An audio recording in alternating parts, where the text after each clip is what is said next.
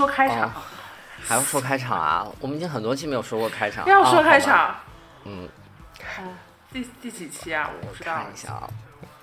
十七期吧，应该是。啊，十八期。我妈呀都说十八期了，OK。怎么不说才做哦，才做十八期？期，对对对，才做十你都做了一年半了，姐姐。啊。大家好，欢迎来到第十八期的达人课。这是一档 Never mind，啊 但我已经不重要了。因为我刚才跟在跟季薇讲说，我们做了已经有一年半了，然后才做了十八期。哦，平均下来一个月一期。我觉得这个虽然离原来的那个目标是什么一周一个月跟两次，好像差的有点远。anyway 就是大家好，这里是大人课的第十八期，然后我我是是赛赛。文一说话啊，不是你说吗？哦哦哦哦哦，这是我们今天，这是我们连续两天第二次录播客，然后昨天录了一个非常失败的版本。然后失败有两个原因，一个是因为我们聊到后面变成了辩论，然后第二个原因是因为一点钟到了，然后一点钟苹果的发布会开始了，然后我就要就是抛下手下火燎的，对，抛下手中所有的事情，然后准时坐在电视机前收看这个节目。然后、你有没有看啊？没看。哦，那 好吧。因为我是一个完全不关心科技圈的具体事情的人，然后我我我其实我从来没有看过任何一场苹果发布会，就我不知道大家在看什么，你可以给我科普一下，就是这个东西它在好看的时候，就是有什么好看的吗？我这么说吧，就是我觉得乔布斯还在的时候，二零一零年的那个 iPhone 四的发布，我觉得那个真的好看，因为它一口气推出了十个功能，每一个都非常的 mind blowing，然后你就会觉得你就是被反复的这样轰炸。但是这十年你也知道，手机就是小步迭代，就是一直在炒冷饭。但是今年开始呢，因为不能有很多的人到那个会场里面去嘛，所以他们都做成了有点像，呃，就是是用摄像机去拍的，然后所以，所以我我打断一下，所以原来的发布会就是一个男的，就一个一个白男，在一个很大的台子上，就是走来走去。然后今年因为疫情，所以就是可以有更多的场景。对。有一些场景是在健身呃一个，屋子里面做的。啊、哦 OK，在健身房有有的可能在一个屋子里面，有时候可能是在就是 Apple Park 里面做的，它看起来就更像一个更加完整的电视节目。对对对对对，是的，就有点像真人秀吧。然后昨天那个发布会，我们今天早一点的时候聊到嘛，就有没有让我什么印象很深刻的地方？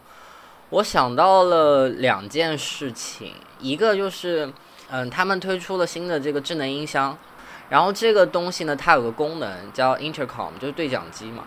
然后它里面有个演示，让我还印象蛮深刻的，就是说，如果你家很大的话，你只需要对着这个音箱说话，你的房子里面所有人，只要他们用苹果的设备，他们都会收到这条语音的 push。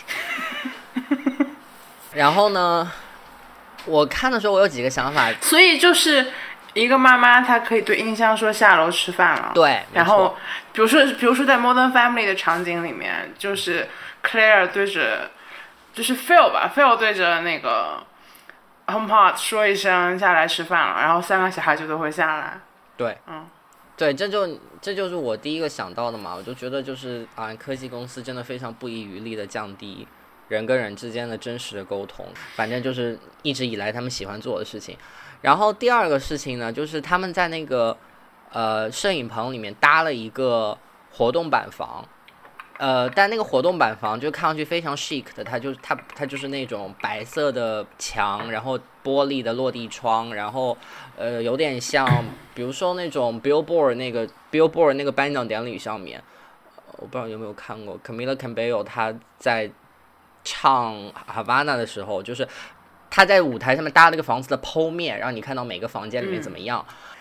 就这件事情，在我看来本身已经是蛮夸张的了，但是最让我感到意外的就是那个房、那个里面的家庭，就非常的相敬如宾。就什么意思呢？比如说，爸爸就会对在车上对着他的 iPhone 说说 Hi, I got pizza in my car。然后他的女儿就会用他的手机去给爸爸回复说，然后这条信息首先会在那个家里的那个对讲机里面播出来，然后他的女儿就会说 It's great, I'm so hungry，比如说什么之类的。等一下，所以这个的流程是爸爸对着 iPhone 说这句话，嗯。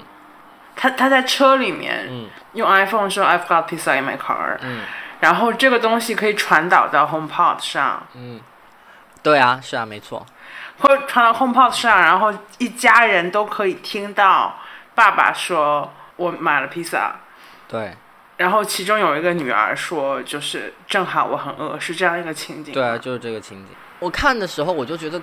啊，原来科技公司对于真实家庭的想象就是这样子的吗？就是这个一点都不符合大部分人家里的情况吧？就就我已经觉得 Modern 但是我们都不住在美国，我们也没法说美国人家里是什么样。这倒是啦，但我我的但是你要说什么？我想说的是，我觉得 Modern Family 已经是一个比较浪漫化的一个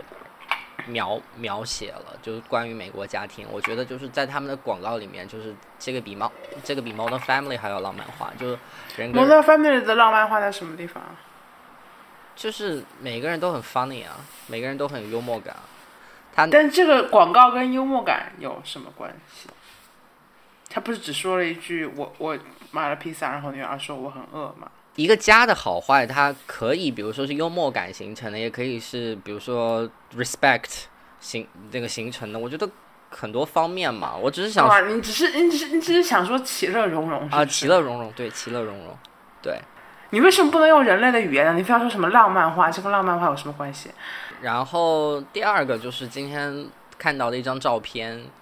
一个海滩旁边，然后耸立着四台 iPhone，这个应该是他们的官方图吧。我看到的时候我就我有点惊讶，因为呃现在推最近 Twitter 很流行一个东西叫 How It Started 和 How It How It's Going 吧，就是然后它的这个就是说一开始它就是一个很小的手机 iPhone 的第一代，然后握在你的手手里面，然后到现在它已经好像在我看来就成为了就是几堵就好像很多的墙，就是它非常高大，然后它好像就是屹立在那边，它已经不是一个人可以握在手里的东西了。但这这不是今天，这不是最近，这不是他被骂的最惨的事情啊！最最惨的事情是，他说我们因为要减少那个碳足迹，所以我们接下来都不 送那个充电器和耳机。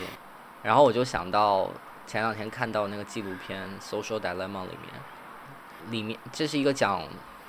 硅谷人怎么看社交媒体，以及社交媒体怎么去影响我们生活的一个纪录片。然后嗯里面有一个人，他原来在 Pinterest 工作，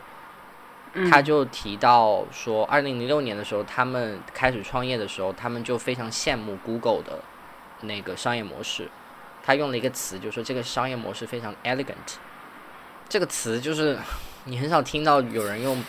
elegant 来形容一个商业模式嘛？我觉得我现在的新想法就是，elegant 是硅谷的 interesting，就是它，就是当就是 interesting 这个东西，就是这是大概两年前在中国互联网上也有的一个 meme 嘛，就是当一个人说 this is interesting 的时候，他其实是在表达一种嘲讽，就是他对这事情不想置于评论。I feel like in this scenario, like when you say like a company's business model, business model is elegant，你其实是想去讽刺它，嗯，怎么讲呢？就是里面肯定一定有有一些就是在嘲讽他虚伪的成分。你说的没错，我觉得 elegant 可能在我觉得那个是在讽刺他。elegant 可能在中国的翻译当中就是躺着挣钱吧，就是以一个不那么费力，然后看上去没有那么辛 也不只是不辛苦，而是不那么屈辱的方式在挣钱。我知道你会对这个这这这两个字有反应。不是因为，因为这是我今天下午跟就是中央过来聊的时候，正好讲到的一个事情，就是我跟他说，因为我们之前，因为我今天投放了他一个广告嘛，但是我们两个人都没有下过微任务，嗯然后我们就折腾了很久，然后微任务是一个很神秘的东西，嗯就在我们两个就从来没有接触过的人看来。然后后来我们折腾完之后，我就想说，就是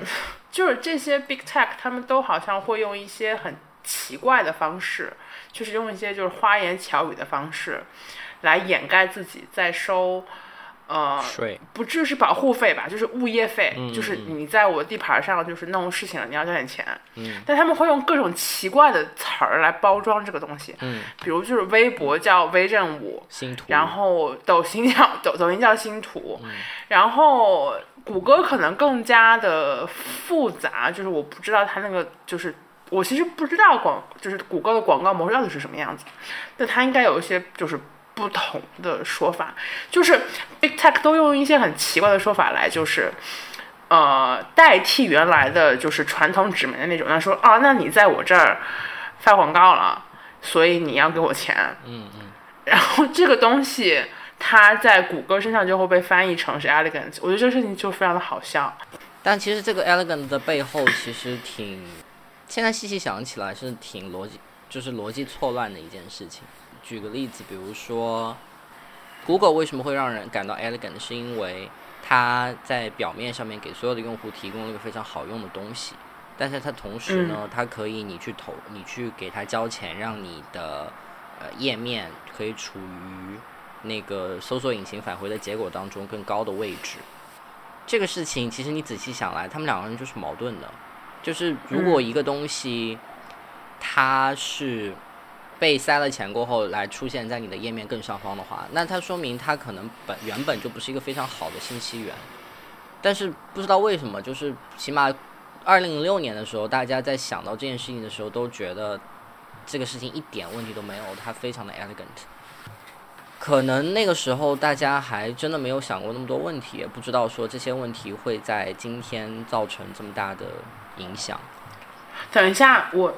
当然可能是因为我我自己刚才没有注意听，就是你说这两个事情是矛盾的，是哪两个事情？哦，就是呃，utility 就是给用户最好的信息，然后它嗯赚钱的方法是可以让你付费把你的网页放到更上面去。这两个事情不是嗯矛盾的吗？这两个事情是矛盾的。哦，然后你接下来说他可以做到这件事，他用了什么具体的技巧？我没有说他用了什么具体的技巧，我只是说那个时候，二零零六年的时候，硅谷的人没有感觉到他们之间的矛盾，而是把它认为是一种就是合一的一种商业模式，就是他们可以 fit 的如此之好，以至于你想不出别他想不出别的词，他只能用 elegant 来形容。但是我们今天可以看到的是说，这不就是诈骗吗？就是、啊就是高超的，就高超的诈骗技术，就是我说的这个事情让你觉得是你自己发自内心觉得好，而不是我告诉你好。但是因为我们两个人都没有任何的 谷歌工作背景，所以他具体怎么操作的，就是我俩可能都不知道。嗯嗯但是就仅以就是你刚才说的话，我是觉得就这跟诈骗就反正有异曲同工之妙吧。对哦，所以到了今天，为什么会有《Social Dilemma》这个纪录片？包括为了为什么那么多人突然惊觉到，就是说我们每天在使用的这些工具，好像都是所谓民主啊、正义啊，然后社会秩序的一种破坏的因素。我觉得就是因为当时候大家都忽略了这样的一种矛盾，然后这种结果在不管是用户还是广投放广告的人都非常非常的喜欢，然后一步步让它壮大，然后直到今天，就是这种矛盾好像越来越明显的凸显了出来。那你觉得为什么就是这么多人都会忽视这两者之间的矛盾呢？谷歌刚刚出来的时候，或者说二零一零年的前十年吧，就是那个时候，这个世界的这个线上化的这个运进程没，呃，我要说人话，对不起，就是曾曾经很多事情都没有发生在网络上面，就起码在二零零六年的时候，我们没有想过。网络可以承载这么多的东西，它可它不仅可以承载游戏、音乐、电影，它还可以承载政治、文化、法律这样子的很多很多的讨论。所以那个时候，可能二零零六年的时候，大家看它就觉得啊，这就是一个呃，我用来看新闻啊，用来看娱乐信息啊，用来看什么东西，可能用来买买东西的，就是查哪个东西比较好用的一个工具，而不会去想说。居然有一天我们会去，你在谷歌的搜索框里面输 “climate change is 什么什么什么”，它的返回结果都已经成为了政治讨论的一个部分。我觉得是那个时候的人没有想到的。就是零六年，感觉已经是上个世纪的事情了。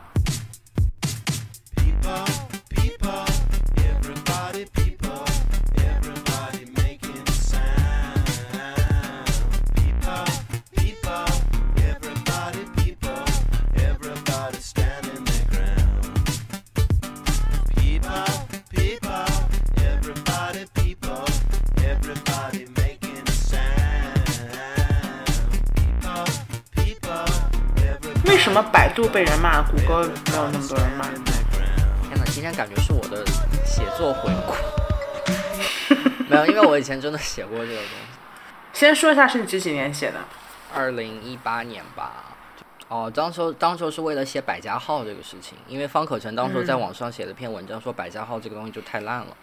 我觉得首先就是百度想做百度想做谷歌那样子的事情，这是李彦宏之所以会回来创业的一个很大的原因。但是他没有意识到说中国的营商环境跟美国不一样，就是说他的嗯广告主的质量和他受法规监管的那个程度跟美国不一样。两两层，广告主的质量和监管，就是你先说广告主的质量。我觉得其实是一样的嘛，就是广告主的质量也被监管这样子去拔高塑造出来的。呃，监管力度监管力度越强，法律法规越健全的话，广呃商家的质量会更好，他就更不容易去做很多草菅人命的事情，或者嗯，对假冒伪劣的事情。就是你的最后一道防线是相对坚固的。对对对，嗯，对。然后我们可以看到，比如说他被骂的最惨的莆田系医院这个例子，那嗯其实的话，如果是谷歌来处理这件事情，我觉得也不会高明到哪儿去，因为谷歌会说我只是一个中立的信息展示的一个平台，我这事情是 FDA 的事情，FDA 自己没有审查好，就关我什么事？对这个医院你都让它存在了，这个这不能怪我嘛，对吧？嗯所以我觉得这个是一个很大的原因，就是为什么百度会被骂得更惨，因为百度它某种意义上是在为国内对这一块的监管不力背黑锅。对对是的，所以你觉得就是百，你你在扮演半个百度公关，但是你的意思是说，百度承担的这么多骂名，其实有不少部分其实是在为，呃，我们作为一个处在社会主义初期阶段的国家的法制不健全，呃，承担了一定的责任。就是有一些有一些的骂名，其实转嫁到了百度这里。就是说，当李彦宏把舶来的谷歌商业模式拿到中国去落地的时候，他如果选择了要只做一个独立的、中立的技术信息展示平台的话，嗯他背这样的黑锅是必然的，而且我们的政府其实也在加速这件事情，他也更加的会把责任推到平台。这就是为什么，比如说网易新闻的评论，它出了问题，我们假设他就的，他就真的在里有一些人，他真的在里面散布了，比如说呃恋童相关的内容好了。但是我们的政府不会去寻找这个发言的这个人的麻烦，即便他在这个平台上面说我在家里有很多的，就我把很多小孩关在家里，假设他说了这件事情，但是他会以啊，真的吗？不会吗？哦，好吧，那许天行说这是 bullshit，那我换我换个说法吧，就是 我觉得他就所以许天行说是不是，如果有一个人他已经明确表明了说我在家里面养了二十个小孩，然后我每天对轮番猥亵的话，就是这样，就是如果你的已经表明到了这么明显程度，就是 quote unquote 就 quote 有关机构 unquote 是会找点麻烦的。但是假设说你只是在，你你就是你没有就是提供明显自证其罪的事情，你就只是说了一个不太好的事情。以我们现在的处理模式，就是首先是会找平台的麻烦，而是对。但不会去找这个个人的麻烦。对，就是默认，就是说平台需要对自己平台上的信息去负很大的责任。这个可能滴滴的感触会更深一点。啊，是的，天呐，我又写过滴滴。就是对对 对，滴滴对这个事情感触更深。可能他这个司机在前期的所有的 bat 当中，他都通过了各项测试，但是因为这件事情了过后，然后大家就会说是你滴滴这个平台有问题，是你你监管不力，都都你的事儿，你怎么不管好？就这不是你的人吗？就不知道不知道。对然后包括品牌也会，就滴滴整个大的品牌也会因为一个司机的这个恶行而遭到很而遭到很大的这个损害。这就是在中我们已经我们已经聊到了一个就是完全偏离我们啊、中心的事情，是就是现在已经开始进入为滴滴申冤的环节。但是在中国讲这个事情啊，包括其实在所有的国家讲这个事情，啊、非常的危险。我也知道这件事情，所以呃，这件事情是哪件事情？就是为你提供了一种不去骂他们的一个视角。比如说我以前写百度的时候，然后就有人说是不是为什么我那个时候稿子发在端上面，然后他就有人说这难道是百度在给端做投放吗？为什么会有这篇软文？包括我以前还写过什么呃写滴滴的时候也是一样子的情况。我觉得这个心情是非常矛盾的，就是大家在嗯公共舆论当中讨论到他们，然后反正每一个都是那个喝人血吃呃吃人骨吃人肉喝人血血的公司嘛。但是呢，另外一方面呢，我们又离不开他们。对你你刚才讲就是吃人肉喝人血的公司的时候，我第一的反应就是好像国内的就是 quote unquote 普通人和 big tech 之间的关系是非常的 intense 的，嗯，是的，就是要不然是非常非常非常的恨，就是比如像美团这样的事情，嗯就是美团那篇出来之后，就大家的那种，天呐，你就这样就是欺负。就是普通人，每每每个普通人的生活如此之不幸，你们就这样子，就是那个情绪非常的浓烈，但是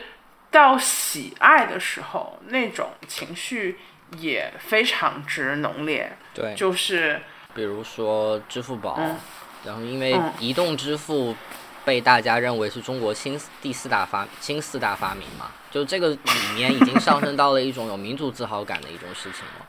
就是嗯你看，就是有这么一个国家在为我们人民服务，然后他还帮我们为国争光，让我们就是让其他的那些没有移动支付的国家看上去都是这么的落后。我有时候看的时候，不这这里面你又你又介绍进来一个新的选手嘛，就是就是民族主义和就民族自豪感，就是这是 Big Tech 的另外一张牌。我觉得我们可能等会儿可以梳理一下，就是国内的大互联网公司手上有嗯，有哪些几牌？张，我有哪先记几张牌一下啊。第一张就不是第一，我们说第一张只是因为我们第一个提到的，嗯就是第一张牌是民族主义牌，移动支付是其中的佼佼者。我们就是不仅国内实现了最大面积的移动支付，同时我们可能还把它推广到了，有推广到印度吗？有有，嗯，就是是还妄图推广到什么香港、日本这样子的地方。但主要还是集中在就是全世界没有任何一个地方有我们这么方便，嗯，对吧？这是移动支付的主要的那个，就现阶段的叙事是这个样子的。对的。第二张牌是什么？第二张牌，我觉得，第二张牌，我觉得它就是一种秩序的体现，它是一种嗯秩序的产品化。因为秩序或者正义这些东西曾经是非常抽象的概念，但是这些公司利用自己的功能，更重要的是这个功能是有共识的。呃，我举个例子，比如说你掏出二维码，别人就知道这就是你的钱包。说你你拿一张二维码，全国人都就是会接受这个东西，它就跟纸币一样是有共识的。这样的共识，我还是讲，我还是讲我中午那个例子吧。你这、啊，你这好，你说，个例子就你说，你说，在没有试他们的时候不太成立，就是是这样子的，就是我现在工作的园区呢，它是不让外卖送进来的，嗯，所以在很长一段时间之内，我们在外面摆了三张桌子，然后中午的外卖都可以摆在这个桌子上或者和窗台上，但是昨天或者是前天，就是饿了么在我们的园区后面外面摆了一个那个柜子。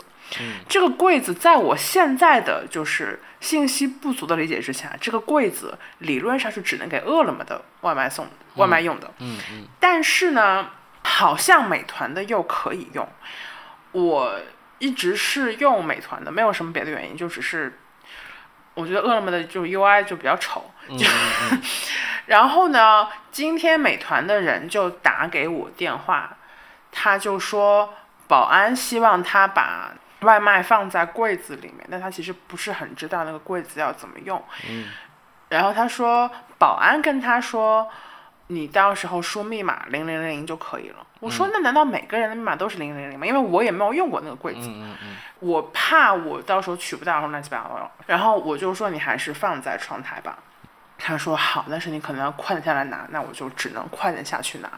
我当时的第一反应就是，假设说就是美团跟饿了么都有一个柜子，就是该多好，就这个事情就没有任何纷争了。对，他你把东西放进去，然后你告诉我密码，我去取，就是这个事情里面没有任何的界限不清晰。嗯，但是我接下来想的就是，这可能就是中国互联网公司第二张牌。因为国内它就你到了杭州之后，这种感受会更深，可能京沪是会好一些。就是你到了杭州这样子的二线城市，你是感觉很多事情还是以一个人情社会的逻辑在运行。嗯就是人情社会一个很重要的逻辑就是。事情并没有既定的规则，它没有既定的 protocol，它完全取决于这个事情你找到对的人，它才可以解决。嗯或者说你要通过一些暗码来解决这个事情，反正就会有很多就是像我这样的加州女孩，不是就像我这样，就是最初的职业经历是在北京的人会有不适应的地方。嗯，但是这个其实困扰大多数或者很大一部分中国年轻人的事情吧。我不想搞这些人情社会的事情，我就是让就是你就告诉我，就要实现。实现一个事情的话，A、B、C、D 要怎么做？互联网的第二张牌可能就是，那我是一个规则制定者，然后同时就是你中午讲到的嘛，通过他们自己的努力，他们建立起来了一个，嗯、我不知道怎么样去评价这个信用体系，我只能说这个信用体系是微信支付也好，然后包括淘宝的，呃，就支付宝也好，就是它是一个至少从 C 端已经信任度非常非常高的一个信任体系。然后它某种意义上就取代了，就是传统上政府应该做的一些规则制定，他变成了那个规则制定者。然后大家在国内生活，就真的对这个事情有非常强烈的需求，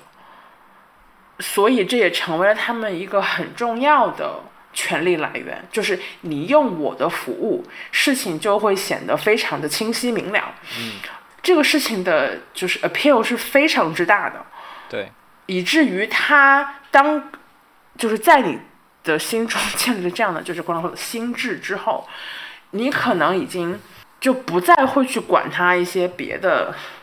他会拿你的这种信任去做什么事情。我们已经就甚至在国内上基本上没有这样子讨论嘛，对，对吧？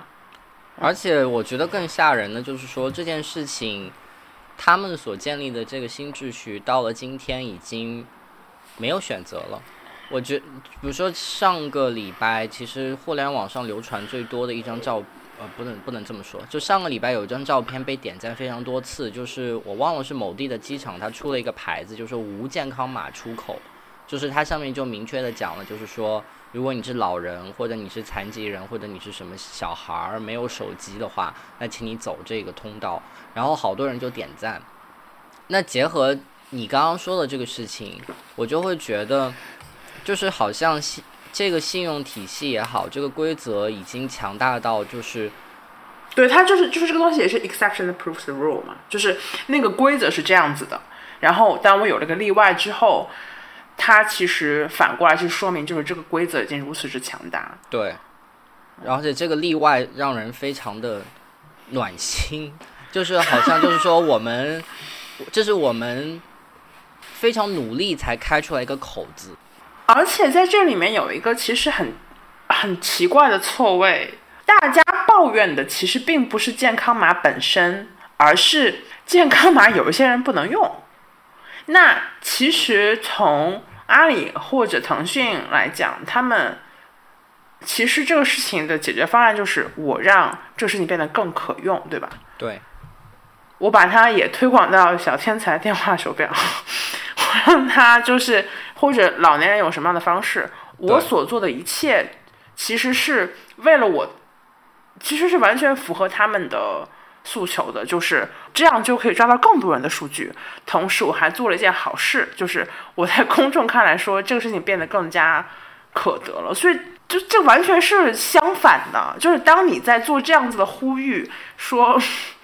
为老年人开放。天呐，现在就是什么类似于，啊、就之前我无意嘲讽，但是我可能其实是在嘲讽，就是之前有一条微博，有有一批微博吧，就是说什么移动支付成为了年轻人盘剥老年人的工具，哦，很多支付码上很很很多支付码其实可能是那个奶奶的儿媳妇儿，啊对对或者是他家里儿子的那个嗯码，呃，所以大家最好支付现金。那作为微信支付来讲，他要做的事情无非就是，当然这的确不是微信一己之力可以可以实现的，嗯嗯，但是反正就是。如果我们把 Big Tech 在这个时候看成一个就是利益共同体的话，他们要做事情无非就是，那我可以让更多人好用，这不就就完了吗？嗯嗯，对吧？然后他们又可以就是坐收更多数据，这个事情就是何乐而不为呢？我想到，就我之前是没有想到这个，但是你讲了之后，我刚想就觉得这事情真的非常非常非常之可笑。就是我们以为自己是在对抗 Big Tech，其实是在为 Big Tech 就是 对啊，铺平它的道路。平。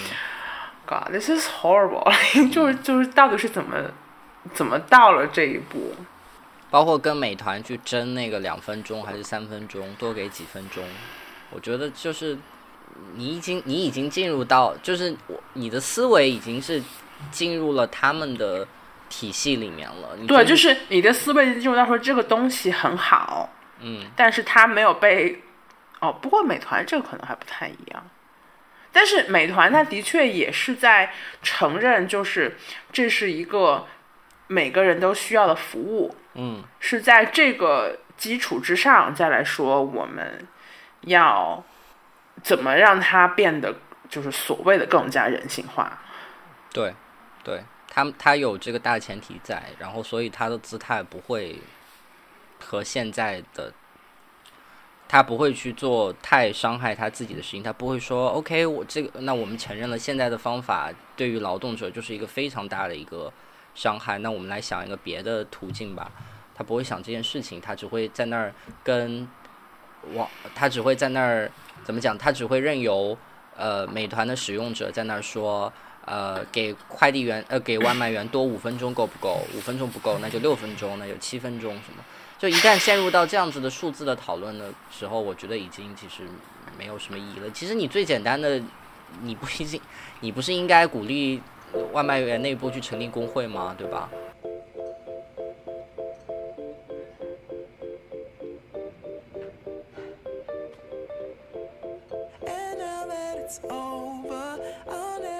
sober. I couldn't believe, but now I'm so high. And now that it's over, I'll never be sober. I couldn't believe, but now I'm so high. But now I'm so high. 就我感觉我的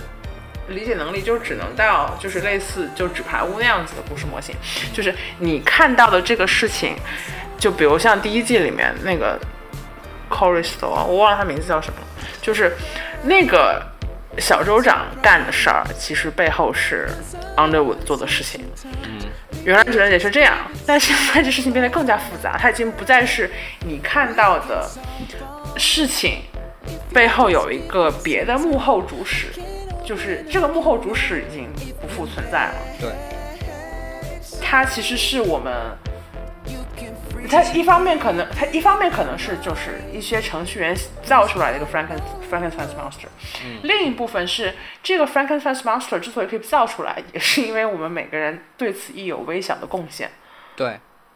就是这个就是那个霍布斯讲的利维坦嘛，就是我们每个人从身上割了一块肉下来，然后来创造了一个更大的一个 warlord。但是我们做这件事情的唯一的目的就是希望我们害怕，我们没有安全感，所以我们希望造出这么一个那么强大的东西来保护我们。这个不管是从比如说你刚刚讲的 A P P 的生产的流程，比如说几千几万个人在为它工作，每个人其实都只是没有人知道它最后长什么样子，没有人知道它的全貌，每个人只是割了一点肉下来，再到这个生 A P P 的生产者和使用者这个互动关系，我觉得都是一样子的，就是大家曾经，我觉得在 Social Dilemma 之前之前一两年吧，我觉得就大家对于造这样。大家对于造这样的利维坦还是非常的热衷的，包括我觉得现在中国也非常热衷。Netflix 的这个纪录片其实问到的一个最大的问题就是说，这个东西最后会长什么样？然后等一下，倒带一下，你说国内对于造这么样一个怪物还有热情，你具体指的是什么？呃，我举个例子啊，比如说，嗯、对于隐私这个问题的不热情，就是当我们我第一就是隐私这个概念没有被很好的普及，然后第二个就是说大有很有一些人他明明知道这件事情，但是他会觉得说隐私不是我们现在所最需要关注的一个话题。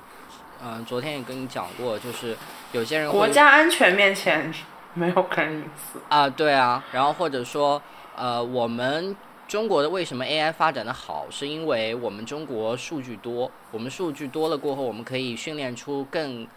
更精准、更高效的 AI 模型。那其实这个是一种战备的心理嘛？不是，我觉得这个里面还是要分层讨论一下。那我也不能说我代表大多数人。嗯但比如说，就是支付宝，我每到一个地方，嗯 就是都有另外一个健康码模式。就是你每到一个地方，你你让我就是允许你这个这个这个，那我没有办法，我就只能同意。我并没有抱着一种就是为了国泰民安的心情，就是你不我不允许，我就没有办法进这个我要进的地方，对吧？嗯所以当你说就是大家对这个事情有热情的时候，我会觉得，就热情这个词儿很奇怪。我 我觉得对大多数人来讲，他就是没有选择，甚当然可能不是每个人都到了没有选择这个，就他可能不会意识到说我是被迫要去上交者的数据，不知道，但是或者说没有选择是一个实际的状况。实，际状况就是，比如说我要去，我要进广州塔，广州塔的人就一定要让我有粤粤啥，就可能是很奇怪的谐音梗，就是我一定要有粤，就是广州广东的粤，康码，粤粤康码，哦，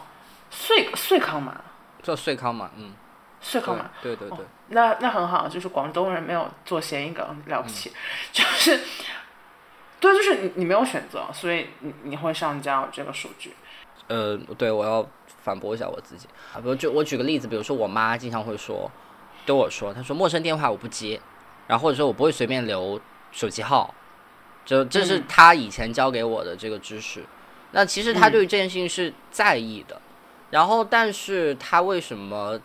对于 A P P 如何去搜集他的信息，好像看上去比较冷淡呢？是因为他不知道，第一是他不知道，第二是。嗯没有人告诉他你有选择，他可能觉得说，我为了要是在小红书上可以看到我想看的东西，我就必须他弹出的所你有对话阿姨还用小红书啊？我妈，我妈还用小红书，对我妈用妈用小红书小红书看啥？看酒，或者看对啊，就他不知道说，他可能会觉得说你妈喜欢靳东吗？啊不喜欢，不喜欢。不好意思，啊啊，他他不知道说我要，我可以在任何的对话框里面打我不同意，我同样可以进入小红书。他不知道啊这件事情。我也不知道，你，当然可以。我一直以为你，我一直以为你点了不同意你就不能用这个啊，不是东西了。，我说的是我你我说的这个同意不同意，你说的不同意是他的用户协议，那那个是嗯必须要同意的，就是你跟嗯他签的一个类似于合同一样的东西。但我说的是，比如说你如果新装了一个 APP，他就会问你说，你是否允许他获取你的位置，你是否允许他使用什么什么东西，你是否是不是允许他使用你的通知推送的功能？实际上，其实用在中国用一个 A P P，你只需要允许它可以访问互联网就可以了。你其他大部分的权限都可以关掉。但是我跟你讲，这是我的一个就是小小的日常困扰，就是 我没有办法，我有时候就觉得就算了，就比如说有推送来多问我一句说，他除了在你用这个 app 的时候想用你的地点以外，他还想就是时时都用，你你可以同意吗？我有时候就会抱着一种就是算了，就就用就用吧，就我很容易对这种东西就是就心软。啊，为什么？为什么会我不心软？哦，就是这是一种不能我不能解释的事情。天呐，这就是我们刚刚讲的，就是中国人民对于 big tech 的复杂感情。我现在是感觉，就是说，科技公司他意识到，就是说大家越来越离不开他们。就我给你发的那个苹果的那个东西，我觉得就是一个蛮好的一个例子。就当然他们希望做到一种啊、很好笑的一种那个方法，但在我看来，其实那个根本就不好笑嘛，对吧？就好像这世界上少了一我来，我不是我要描述一下，就是因为今天下午发了给我一个一七年的 W 双 WDC 的一个广告，就是讲的是一个没有，就是有一个人因为他错把那个插头，所以就是反正整个的苹果生态就宕机了，然后大家就那个手机就是 iPhone 上的所有的 app 都不能用了，然后那个 iPhone 就变成了一个最远古的市场，你要去那个市场里面挑男人，就是啊，不是里面有个 Tinder 吗？哦哦哦，里面有个朋友我我 Tinder 我吗？他最后的那个点，我自己觉得落得非常奇怪，就是他这个明明是在讲说，就是大家都离不开 iPhone，嗯但是呢，他最后非常非常矫情的说，就是你你们要继续制造，对对对你们要继续继续做 app，因为这个世界需要你们。对，When like this whole，就是这整个广告都是关于说，是苹果就是 iPhone 这个东西对于每个人已经有多少重要多重要。比如说你没有 iPhone 的导航，你你开车就是纽约就会变成跟漫威电影里面一样，就是纽约会被毁灭。对，就是他明明就是说 iPhone，就 iPhone 那边很重要，但最后非要落到说，就是每个的 App 生产开发者很重要。就这在我看来非常傻，这是他刚才说的那个广告。我觉得很难说是大家知道，还是说他们在推广这个事情。嗯，或者说这个事情到了现在已经非常的就重叠度非常之高了，你已经分不清楚说我到底是在推广一个想法，还是在说我我在陈述一个事实。嗯，就是因为在我的就是很抽象的就不切实际的理想里面，我并不觉得人已经到了离不开手机的地步。就比如说，就我没有任何就是自我标榜的意思，我可能更多是一种建议，就是如果你你这一天的工作没有那么紧急的时候，嗯，就是你把手机放在一边，当然可。这样说良良心话，就是我把手机放在一边，我只是不看屏幕，我可能在听个什么东西。但是你你可以把手机放在一边，就是你时间长了之后，你就我觉得是能感觉到，就是没有什么好看的。我我讲个自己的故事吧，就是我九月底前两天，我戒了两天的纸烟，就是我就是不抽烟了，我就只抽嗯。那个月克了。嗯。然后呢，我那两天过后呢，十月一号的时候吧，就我就坚持了三天吧，然后第四天的时候我又开始恢复了，然后我就发现我我很惊讶的发现，我原来是要一天一包烟的，我现在的话大约三天一包烟，然后我发现我有一个更大的一个改变，就是我以前出门的时候，我一定要摸我的口袋里面有没有四样东西，手机、钥匙、香烟，还有那个打火机，但是我现在可以做到没有打火机我也可以出门。就起码我知道我在路上的时间不会要我去，不抽烟。对我可以不抽烟。我觉得手机在这边作为一个 pacifier，它的作用其实跟我以前的打火机是很像的。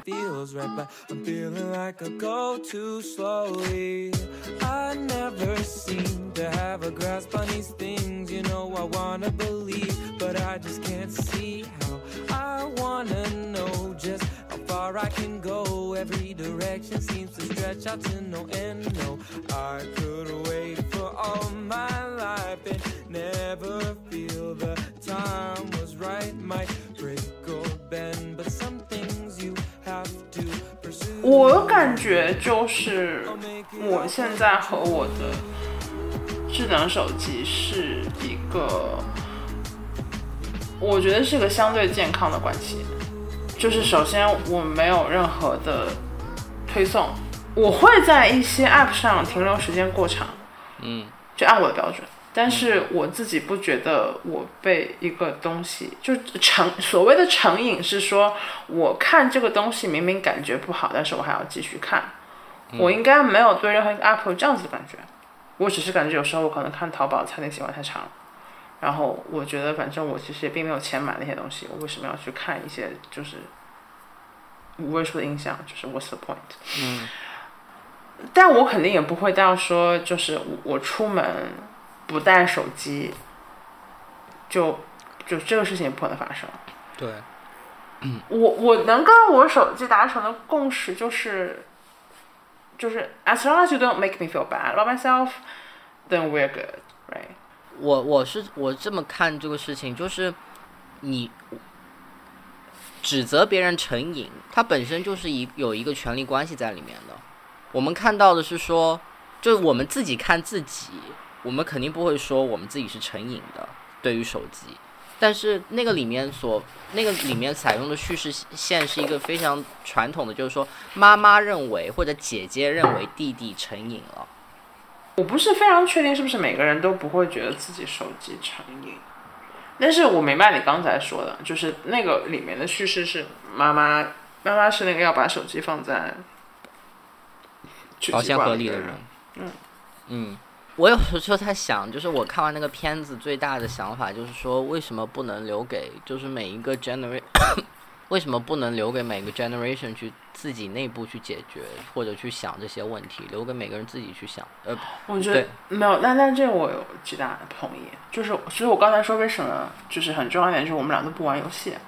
嗯，我们对那个世界是一无所知的。当我说我觉得我和我的手机关系比较健康的时候，我并没有否认另外一件事情，就是智能设备也好，社交网络也好，已经极大改造了我的大脑。嗯，我在看完那个片子之后，我的确第一时间的感觉就是，我就什么话也不想说。我什么话也不想说的原因就是，我觉得我的一切都是，就自由意志是个笑话。嗯，然后我会想到很多我可能很真情实感的表述，就是都是在一个特定的社交情境之下，比如说最典型的，你你在一个热点出来的时候，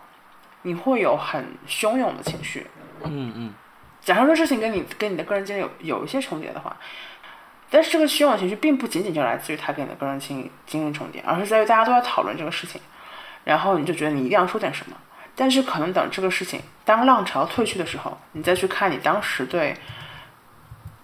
鲍玉明这样的事情说了什么，你会觉得就是就你你在说啥？就这是一种你能很明确意识到，就是你当你你在一瞬间感受到的汹涌情绪是一个被支配的结果。然后第二种就是他在可能没有社交，即便是就没有社交热点，但是你很多时候你说的话，就是因为你在时间线上刷到了一个人让你不爽，嗯，就你也不知道这人为什么你不爽，就突然叫就歪嘴说两句，但这其实是也，他也并不是你最想要说的，而是你看到了一个东西被激发出来的一个可能，其实对你自己而言是很 insignificant 的一个东西。我所以我，所以我，所以我即便说，就是我自认为我跟我的手机的关系很健康，但即便是这个叙事，就这个 statement，我都无法判断是不是因为我在看了很多人说。看了《The Social Dilemma》之后，他们觉得自己怎么怎么样，然后我是基于这个反应，我跳到了光谱的另一端，说我觉得我和我的手机关系比较健康，就是我真的没有办法区分。所以当你说我们还是应该可以相信每个人自己做每个人的个人判断的时候，我不知道，因为我不知道现在我是为了反对而反对，还是我真的不相信这个事情。就所有的事情在我看来，就都已经，like，啊就的确是 I don't know what is true anymore。What I don't know what is true anymore 是一个我觉得还是挺，这个的确应该是相对接近于我真实感受的感受。嗯，所以 我看完那个片子之后的感觉就是我不想说话，就我我觉得我已经废了。我我觉得我可以读一条今天我收到的推特，然后来可可能跟你刚刚想表达的意思是一样的，就是我今天在推特上面我说了一句话，就其实这也是你前两天讲的话，但是我就发出来了，我就说我说看上去中年人比年轻人更敢于在社交媒体上表达自己的好恶，我印象很深的就是安提说自己不喜欢吃苏式月饼。呃，我说我很羡慕这样的能力，因为当我想说话的时候，我的脑子里突然会冒出来很多看不见的人，我会去揣摩这些人对于我的发言的想法。如果这些人不喜欢这段话，我就不发了。有很多人就跟我说你这是自我审查，然后还有人跟我说是因为你内心不强大，乱七八糟的，就很多人教教我教我做人。但是我印象，我这是我最新收到的一条回复，我我还蛮喜欢，我要念一下。他就说，这可能就是社交媒体对内容的媒体化，任何个人的言论发表出去都有潜在的观众，内容的发出者自然就成了内容的制作人，观众对于内容的关注度决定了制作人。quote 出品 unquote 的意愿。我觉得其实跟你刚刚讲的话有一点点像，是吧？我我以前从来没有去从这个角度去想 social 和 media 这两个词，就是我就是这两个词好像就是从天上掉下来一样的，就是啊就是个，就它就在那儿了。然后我也从来没去想说它里面到底是什么，但是现在是我们通过每个人通过 “quote unquote” 生产内容来进来发生社交关系。对对我跟你这个话里面至少写到了一定目的是，我希望你对这个事情产生一定反应，就不一定非要是喜欢，就是反对是一种反应嘛。但是我希望你对这个事情产生反应。对，然后我会猜，我会预判，我会猜测你对这件事情可能的反应，我会来修，先去修改了我的话，然后让它来更符合你的预期，或者更不符合你的预期。就整个创作，就即便只是打一百四十个字，这件事情本身，可能最后我真正我自己内心最想说的东西，可能就被稀释到了一半，甚至更少的那个地步。我甚至都不知道，就是我还剩多少我真的想说的话。你入行比我更晚一点，我觉得我已经跟社交媒体这个东西打了足够久的交道，以至于我已经不太知道，就是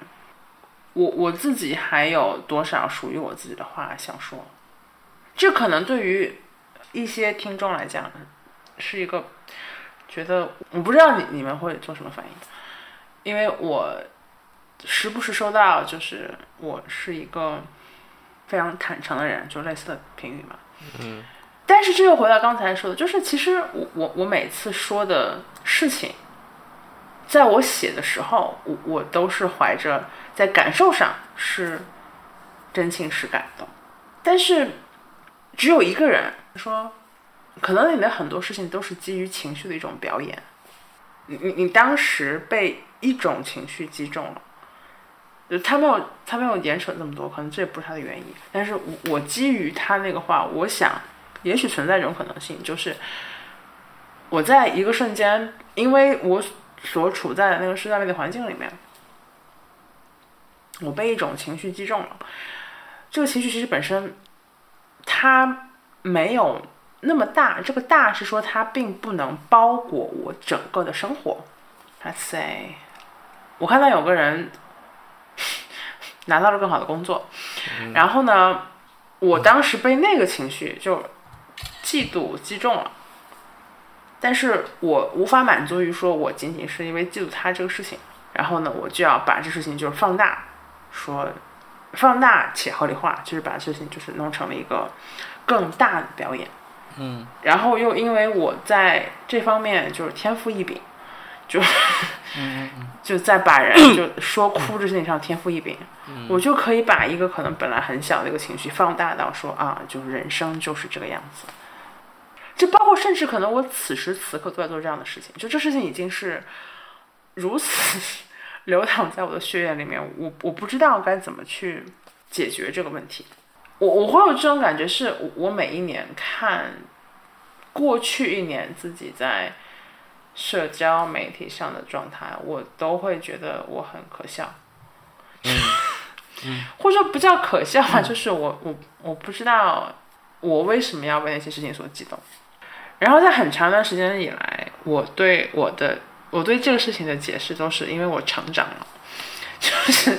你在二十八岁觉得很重要的事情，二十九岁觉得不重要。嗯嗯但讲到这里，可能存在另外一种可能，就是当你脱离了那个社交媒体语境之后，你就能一眼，不是一眼，就是你能很直观的感受到说，你当时，你你你的你的那一个表现是那个情景限定的，嗯。你并没有对这个事情，就你你并没有你所说的那么，反正这事情没有那么大，嗯不不至于到了一个什么，就是你至此对人生绝望了，或者说你你觉得女性处在什么样的状态里面，或者怎么怎么样。真的，我觉得我有太多这样的，就甚至不是一年前，甚至是半年前的微博都是这个鬼样，我就看你说我你在你在说啥，呃然后意识到这一点是让我就肯定很一是很挫败嘛，二是很迷惑，就是我不知道接下来要要怎么办。可能我我接下来说的依然是一种就是另外形式的表演，但是就可能一个真实的自己是一个更加沉默的自己。我又想到之前看过的一篇文章，就是那篇文章大家就是就喷各种的 personal essay，他的角度就是说，哦，你你今天在社交媒体上看到了一个什么新闻，然后你心情很差，你就写了一长篇，或者说你看到了一个 emoji，然后对不上，你就觉得就这世界就怎么样，就说那个那篇文章的作者是一个是一个牛津的教授，他就说就这些 personal essay 没有任何的，就是 historical background，也不进行任何对社会的就是更加抽象的描述，就这种文章有什么好看的？就为什么这么多人还在写这种文章？我有想到，其实不管是我我自己也好，就就暂且说我自己吧，虽然我脑子想到了更多别的人，其实都是在用 personal essay 这样一种其实不够好的方式来，并不是有意的获取流量，但是，嗯，就即便是像我这样一个其实跟博主行业还是离得很远的人，我我都多多少少从中少获得了一点满足感吧。但是这个事情其实，唉，就意义非常有限。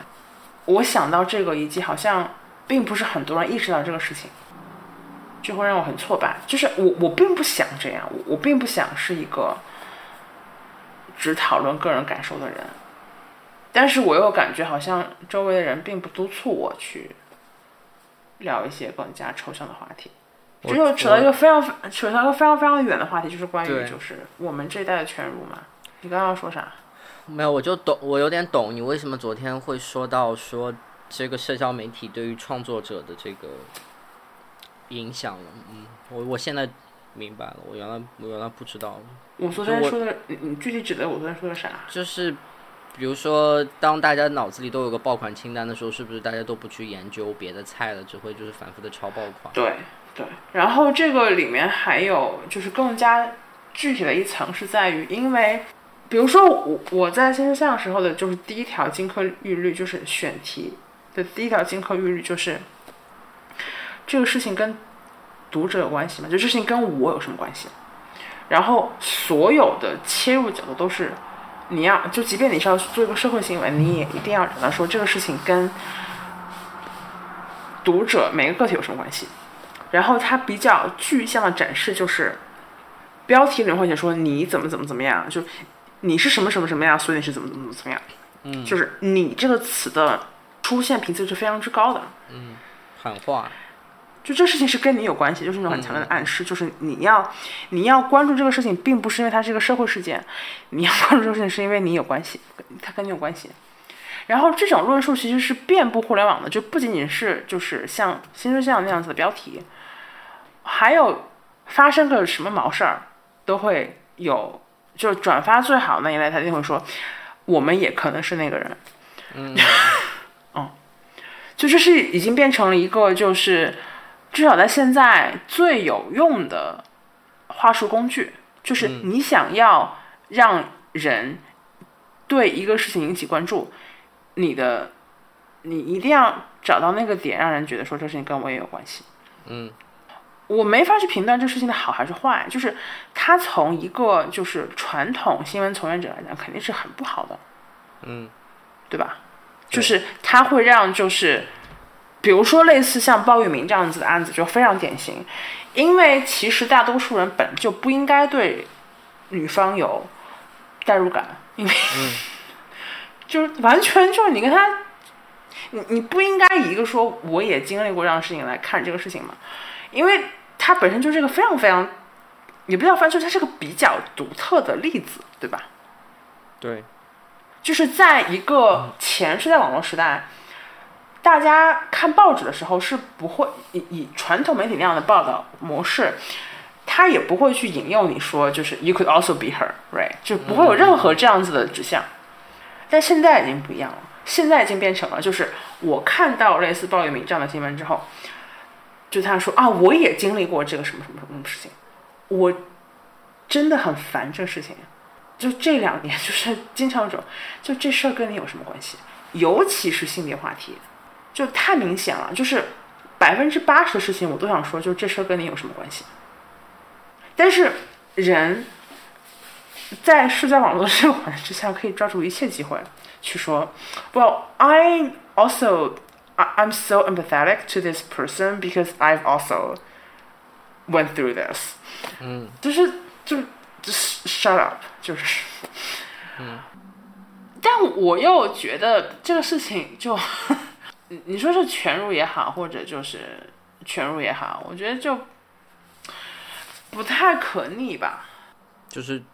就是你回我我我很难想象在什么样的状况之下，他可以回到那种旧的秩序里面，说我把这个事情当成是个个案，就我把它当成是一个，我以第三者的目光来审视这个事情，而不是说我要对任何一个人有代入感。我我不知道要出现，就也许会出现吧，但是我是想象不出来那个形态，就是要出现什么样的变革，大家才可以就是回到原来的那个轨道上。我不知道要发生什么样的事情，但是我猜，如果这样的事情继续持续下去的话，就是用那个 social dilemma 里面的词，就是 radicalization，身份政治、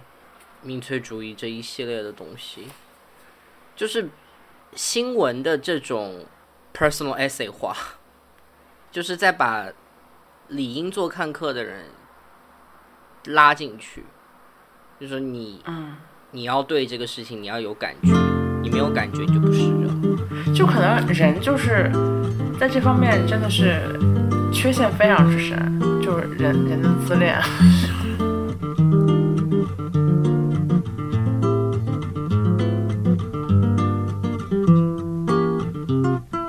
Quando cheguei, tudo, tudo, tudo estava virado. Apenas viro, me viro, mas eu mesma viro os olhinhos. Só entro no jogo porque estou mesmo depois. Depois de esgotar o tempo regulamentar. De um lado o olho desaforo que diz o meu nariz arrebitado. E não levo pra casa. Mas se você vem perto, eu vou lá. Eu vou lá. No canto do cisco, no canto do olho,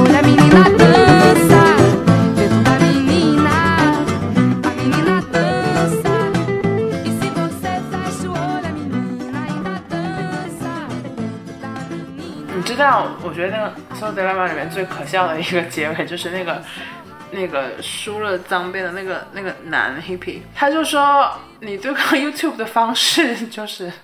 永远不要点开 YouTube 推荐你的视频，always choose。然后我就在想，这是这是这是什么应对方式啊？因为他讲的是就是 always choose，there's always a way to fight。What the fuck？啊你自己搜索不也是 YouTube 给你的？对，然后然后我就说，这不就类似于说，那我只要不在朋友圈发照片，我就是在为减少景观生活做一定贡献嘛？How is this？就是它除了是一个 feel good device 之外，它还有什么别的用处？好像就从我来看，就是没有什么用处。但可见我们在对待对抗他们的过程中，我们手上也真的没有什么牌。然后我们还要希望说政府良心发现一点，然后来及时的来制止这样子的恶化的事情。所以我就挺，嗯，挺悲观的吧。你你悲观部分是什么？挺悲观的，就是说我们可能永远都不会回到我们熟悉的秩序里面。但是熟悉秩序是什么样的？就是你刚刚说的啊，就是 social media 不再会那么的了解我们，然后他不会再去那么的在那么快的时间之内把那么多的人放到同一的同一个舆论场当中去分享自己的情感，而是回归到一个我们大家都只是做看客，然后我们可以比较冷静和抽离的去评判一些事情的那个秩序当中。我觉得这个很难了，但是我不知道下下面要说的可能就是昨天你不喜欢的那个点，就是 什么点？就是小孩儿就是生在这样的环境当中，我相信他们就是他们就会比我们进化出来更好一点的适应能力吧，起码他们不会像我们这么 confused。我觉得就是每一代人都有每一代的会 confuse 的东西，然后可能我们这一代人非常不巧，就是我们恰好碰到了那个这么大的一个技术突破，以及它带来了这么大的 confusion。但是回过头来看，我觉得好像就是人类社会一直都这样子，然后我们也只能说啊，就是看着自己的孩子说，就肯定一开始会经历非常多的那种争吵啊，就是指控啊，你不要再那么玩你的手机啦或者什么的。但是归根结底，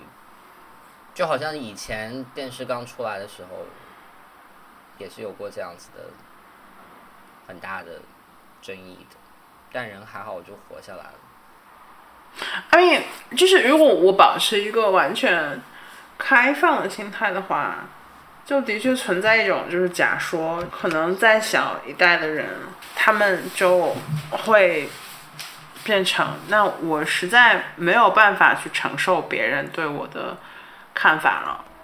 然后到了一个极点之后，发生了某些基因突变，就是要不然是我不想用这些东西了。就烧手烧手机，要不然就是那我管了，我就想发啥就发啥。对，所以这集就落在了未来都在孩子们身上嘛。下次让让你妹上一下节目，就是让她听完这一期之后，就是做一个 reaction。其实其实我觉得有有一点是可能，当然这可能是很很微观的一个点，我觉得它可能不是最核心的，就最最上层的那一个点。但是我我刚才想到的可能是我们这一代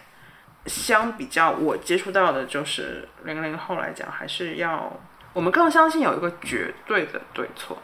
嗯嗯，我们还是希望自己的东西是靠近那个绝对的对错的。对。但是我感觉小孩他其实的确会更加随心所欲一点。就我是什么感觉就是什么感觉。我我不知道，就是是是否可以被描述成为希望，因为我也不知道希望是什么。就基基于我已经不知道什么是真的，所以我不知道什么是好的。你要说什么？我记得那个我前两年的时候邮件采访那个 Yuval Harari 的时候，就那个人类嗯简史的作者，就聊到教育的，然后我就问他说他对于教育这个问题怎么看，什么是面向未来的教育？嗯他就说，未来的教育就是一件事情，就是时刻适应变化，就是因为原来人的生活，我们把人类如果他能活八十年，其实人的生活是非常整块的。我们的二十岁之前就是在学习，二十到六十岁我们就是在工作，有可能二十到三十岁我们在拼事业，然后三十岁过后要养育孩子，然后怎么样，然后六十岁过后我们退休，然后这样子。但是他说这件事情在未来就是很奢侈的，就是你很可能你在四十岁的时候，突然你原来遵循的所有的事情都已经改变了。嗯，就是你你你相信的所有东西都就是灰飞烟灭掉了。为什么我觉得就是今天的小孩儿更有可能，他可以培养出来这样子的更好的 adaptivity，是因为他们受到的教育，我说的受到教育不只是在学校里面的教育，他们从小受到的这个收收集到的这个信息。这个丰富的程度和它的多样程度已经跟我们不一样了。我们小时候可能所有的全中国的，啊不不要这么说吧，就北上广深的儿童看的就是同一个电视节目。但是现在的话，我俩都不是北上广深儿童，你非要去揣测北上广深啊儿童看书。那就是那起码当时会你小时候是看动画城的吗？啊对啊大风车对啊，我们俩这样子就都是二线城市儿童，我们看，anyway，就我觉得，就从小生活在这样的环境当中，就是就他们生活的环境，预示着我们未来会有的环境，而等一下，你是说就是我们小时候都只有动画城看，但现在可能就是邻居的小孩看东西都是不一样的。对，就每个 pad 上面可能播放内容都是不一样的，嗯，就所谓的 千人千面嘛，对吧？我们感到不舒服的原因是因为我们活在了，呃、我们的青春期是活在一个相对标准化的环境里面，就是我们告诉而我们这个东西是好的，对，然后我们现在在三十岁之后，甚至包括看个美国电视剧，还有四大经典。啊，对，是的呀。但是未来的生活肯定是他们那个样子的，然后那我们就肯定就会感到就是现在我们能看到的模型是 Netflix 那样的模型的，嗯就是反正啥节目都有人看。对对，所以这么一想的话，我就好一点了，就我也我也没有特别惨，对我就是这么来欺骗我我我可能不一定会说好一点，但是有一种哇，OK，就就随你们便吧。好吧，那就这样吧。好，这是大人课上第十八期 然后我是赛赛，啊，我是文艺。我们现在上架的平台有啊。呃，Apple Podcast、Spotify，然后最近国内有就多了一个荔枝的平台，但荔枝的平台就是往期的节目没有都上传完，最新上传上传完，最新的几期的话都有，然后这一期也会出现在 OK，Great、OK。然后现在已经快已经两点多了，我们就各自睡觉去吧。好，拜拜。拜拜。